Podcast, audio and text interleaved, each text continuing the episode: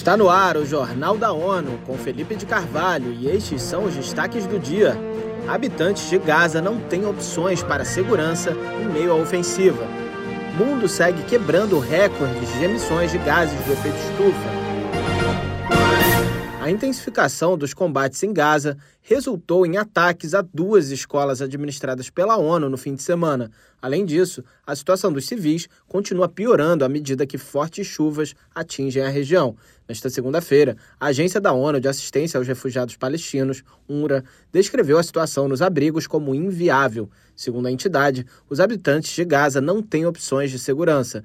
Desde os ataques do Hamas contra Israel em 7 de outubro, que causaram cerca de 1,2 mil mortes e quase 240 reféns, centenas de milhares de habitantes de Gaza fugiram para o sul, seguindo uma ordem de evacuação do exército israelense como parte das ações de retaliação. Imagens de satélite do êxodo mostraram uma massa de pessoas se movendo por uma paisagem de edifícios destruídos e fotografias tiradas no nível do solo mostraram famílias carregando seus pertences a pé. Em uma atualização no domingo, o diretor de assuntos da UNRWA disse a jornalistas que 13 locais da agência onde as pessoas estavam abrigadas sob a bandeira da ONU foram diretamente atingidos desde 7 de outubro. As Nações Unidas sublinham que os níveis de 2030 estarão 22 gigatoneladas GT acima do limite de 1,5 graus Celsius, se não mudar a tendência de alta das emissões globais de gases do efeito estufa. Ana Paula Loureiro tem mais detalhes. O crescimento foi de 1,2% entre 2021 e 2022, um novo recorde registrado no relatório sobre a lacuna de emissões 2023. A análise lançada nesta segunda-feira em Nova York ilustra o rumo das emissões, os compromissos dos países e o nível desejável para limitar o aquecimento a 1,5 graus Celsius acima dos níveis pré-industriais. O documento foi apresentado na preparação das negociações climáticas, a COP28. Para Antônio Guterres, o valor atual é aproximadamente o total das atuais emissões anuais dos Estados Unidos, da China e da União Europeia combinados. Da ONU News em Nova York, Ana Paula Loureiro.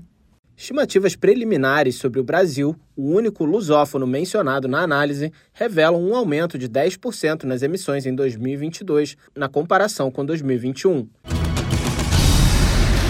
Para marcar o Dia da Industrialização de África neste 20 de novembro, o secretário-geral Antônio Guterres pediu aos países da região que acelerem o processo. Eleutério Guevani tem as informações. Com um desenvolvimento sustentável e inclusivo, haveria benefícios para o crescimento, a diversificação das economias, o desenvolvimento da resiliência, o aumento do emprego e o combate à pobreza. A mensagem do chefe da ONU, pela data, convoca mais esforços nacionais para demolir barreiras que impedem que mulheres participem e colham benefícios do desenvolvimento industrial e da inovação tecnológica. A data foi proclamada pela Assembleia Geral em 1989 para marcar a década de desenvolvimento industrial para a África, que se estendeu até o ano 2000.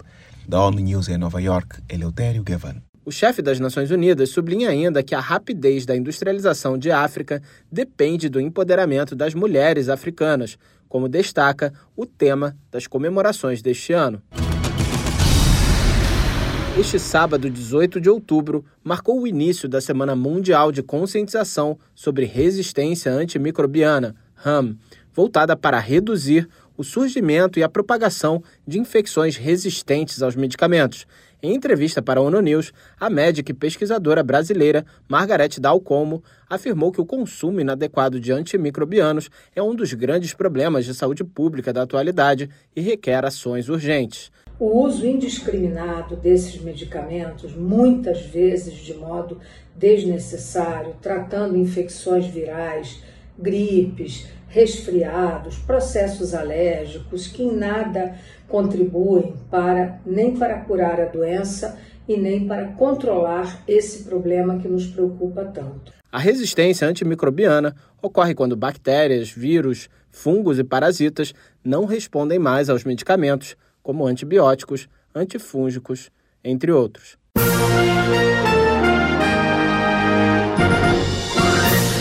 Este foi o Jornal da ONU. Mais informações na nossa página news.n.org/pt e nas nossas redes sociais. Siga a gente no Twitter, arroba ONONews.